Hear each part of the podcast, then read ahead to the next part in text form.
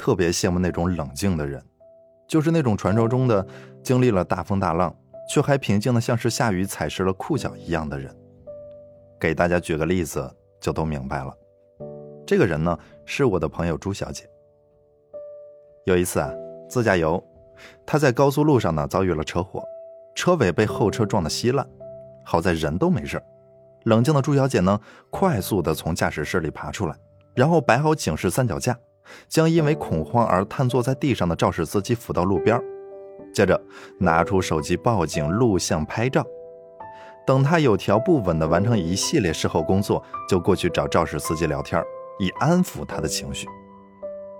他一边向肇事司机展示安全气囊的漏气情况，一边预测当时的车速，并分析了撞击的力量、角度等力学问题。就好像刚才发生的不是一起交通事故，而是一次撞击实验一样。还有一次，他和公司一行十几个人去杭州参加一个重要的会议，结果呢，在首都机场等了四个多小时，等来的却是航班因故取消的广播。同行的人不是急着找客服理论，就是气得砸东西，唯有朱小姐安静地坐在一旁，淡定地喝着咖啡，并帮大家预定了另一趟去杭州的航班。那我就问他了，你该不会是天生就有一颗大心脏吧？他回答说：“那你是没有见过我吃过多少亏呀。”朱小姐所谓的吃亏呢，其实是一些让她非常懊恼的往事。记得朱小姐上高中的时候呢，因为数学成绩很差，她没少被老师嫌弃。最惨的一次是她碰巧解了一道有点难度的几何题，那数学老师居然当着全班的同学面说：“你们看。”这道题朱同学都知道，你们还不知道。在大家哄笑的时候，朱小姐直接把数学书扔到讲台上，结果自然是她被老师请出了教室。更严重的后果是，她越来越讨厌数学老师，整天只想着用低分来气老师，以至于高考的时候，一百五十分的题只得了二十九分。那讲到这儿的时候，朱小姐还自嘲了一番，说：“你说我是不是傻呀？气老师有什么用？”结果不都还自己买单吗？还有一次是在家里做饭切猪肉的时候，不小心把手割破了。小他九岁的弟弟看见了，幸灾乐祸地问：“请问你是在滴血认亲吗？”瞬间气不打一处来的朱小姐，瞬间就是一个反手一巴掌，后果自然是弟弟撕心裂肺地哭了半个小时。而更为严重的后果是，弟弟至今跟朱小姐都不怎么亲。平静之后，他自责地问自己：“你说我图个什么劲儿呢？”他总结道：“啊，遇事一定要先搞定情绪，再去想怎么处理事情。如果情绪没有搞好，事情肯定会搞砸。”是啊，亏已经吃了，苦也已经受了，如果还不能长记性，那才叫损失惨重。回头看，成长之路上，很多被我们定性为严重错误的事件。其实都有一个共同特点，那就是当时没有克制情绪。比如说，在临出门的时候跟家人拌了几句嘴，就在路上对每一个陌生人翻白眼，失了个恋就把共同的朋友挨个拉黑，对老板有意见不敢当面提出来，却像个疯子一样在朋友圈里飙一些狠话。更有甚者，只是一个眼神、一个语气的不满，就激动的像是护院的大鹅发现了敌情似的，恨不得冲上去咬人。又比如说，在学校里受了气，回家就凶自己的爸爸妈妈；在公司里受了委屈，转身就吼自己的家人朋友；跟另一半有矛盾了，却让孩子遭殃。更有甚者，因为一时的情绪去拦火车、抢方向盘，以及失控的将凶器刺向陌生人。用一句歇后语总结，就是“挨打的狗去咬鸡，拿别人出气”。有人据此提出了“垃圾人的定律”。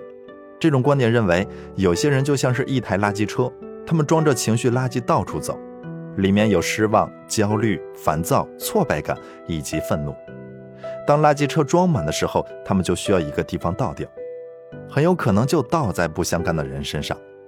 所以我们要做的不是对抗，不是辩解，更不是斗狠，而是要尽可能的远离他们。所以在这儿呢，给大家两个忠告。第一，就是尽可能不要用自己的那张臭脸去影响别人的心情和生活。在关系脆弱的年代，所有的克制都值得提倡。第二就是永远不要拿自己的一时怒气去纠缠或者挑衅垃圾人。在仅有一次的生命和难能可贵的好心情面前，所有的退让都会显得无比光荣。那这样的道理呢？其实，在职场上也是适用无比。没有实力的情绪不会有人在乎的。这就好比说，狮子根本不会关心一只羊的意见。在职场上，谁给公司赚钱，谁就会是宝贝。这和在学校一样，谁的成绩出众，谁就会被老师宠着。不同的是啊。在学校里，你做错了什么，老师会给你打分，然后告诉你哪里错了，以及怎样做才是对的。但是在职场呢，没有人有义务调教你，或者说是指出你的弊端错误，或者说是逼着你学习上进，你得自觉的去找答案，自觉的变厉害。职场上的情绪只能表明你很弱，所以你今天为了所谓的公平而怄气，明天又为了所谓的正义而赌气。可是问题是一味的想着出气解气，其实也就大大的耽误了你自己。你本该赚钱、学习、上进的时间、精力都被你耗费在了对抗情绪上了。而那些真正厉害的角色，不会跟人撕扯，不会对别人的猜忌和抱怨，也不会逢吵架必赢，而是就算有人在数落嘀咕，却也拿他没辙。当然了，你有权保持呃一点就着的坏脾气。只要你确信有人能一直惯着你就行，你也可以整夜游戏和追剧，只要你能保质保量的完成作业，或者说能完成这个工作。换言之啊，放肆算不算是犯错呢？取决于你能不能为自己的情绪买单。罗曼·罗兰说过：“性格决定际遇。如果你喜欢保持你的性格，那么你就无权拒绝你的际遇。”翻译成大白话就是：你想作。就得承受作的结局，你想懒就得接受懒的后果。反过来说，如果你没有收拾残局的能力，烦请你管好自己的嘴和脸。希望你每天三省自身，发什么疯，装什么病，矫情什么。如今的社会啊，不卑不亢的人很少见，常见的是又卑又亢。比如说，逢人藏不住事儿，遇事沉不住气，生气又兜不住火。或者说是轻易的就陷入了狂喜或是绝望的情绪中，嘴里赞美着世上的一切美好，心里呢却藏着阴暗的想法。可是问题是谁都会有情绪难控的时候，有情绪表明你是个活物。不同的是，有人喜欢当众抹成花脸，有人却习惯的悄悄排遣。就好像是都买了一本有褶皱的书，有人会暴怒，先是找客服骂一通，骂完之后给了一个差评。然后吓唬了一下购物平台，我要卸载你，再见。再然后去微博、朋友圈里用脏话展示一下自己的怒气，还觉得不解气，于是将昨天买的一大包薯片吃光。有人呢，则会幽默的开个玩笑：“哎呀，我的宝贝长皱纹了。”不能自控的情绪是可怕的，因为你永远不知道在情绪的挟持之下自己会做些什么。会因为哪句脱口而出的话就被别人否定了你积攒了十几年才积累出来的光辉形象。所以啊，难过了就去吃点好吃的，或者说找个小道跑跑步；伤心了就找个角落小声哭，或者看一部喜剧片去。千万不要将自己的那张臭脸公之于众，更不要将怒火撒在最亲近的人身上。你已经是个小大人了，要学会为自己的烂情绪买单。你需要小心翼翼地发泄精打细算的缓解，并且争取在最短的时间里恢复正常。举头望了明月，低头就该整理一下悲伤。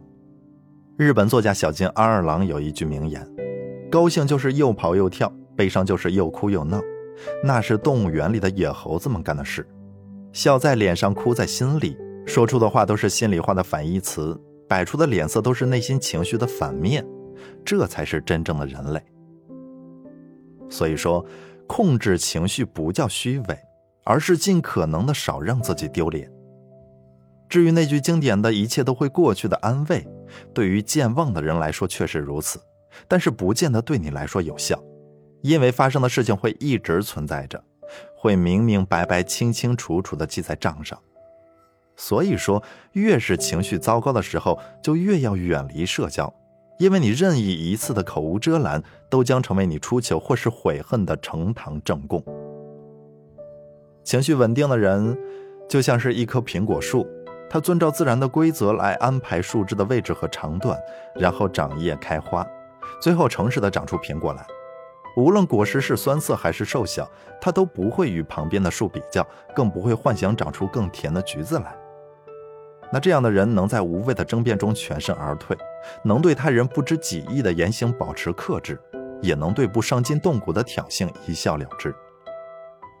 你已经是小大人了，要知道适时的将情绪调成飞行模式，无人可说的不开心和无处宣泄的不痛快，自己解决就好了，不要再盼着有人来哄你了。在情绪泛滥的年纪，横眉怒目太容易了，难的是轻拿轻放。当你急着想要发飙的时候，不妨试着提醒自己，这只是上天的考验。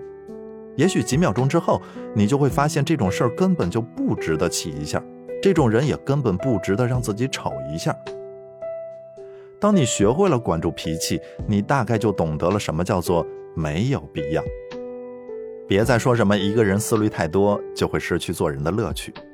我想提醒你的是，待人处事如果不过脑子，你就会失去做人的资格。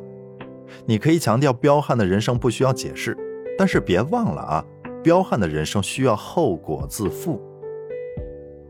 如果争吵可以解决问题，那么泼妇一定是一个高薪职业；如果靠吼可以搞定一切的话，那么驴将统治世界。这两句话呢，送给大家，也送给我自己。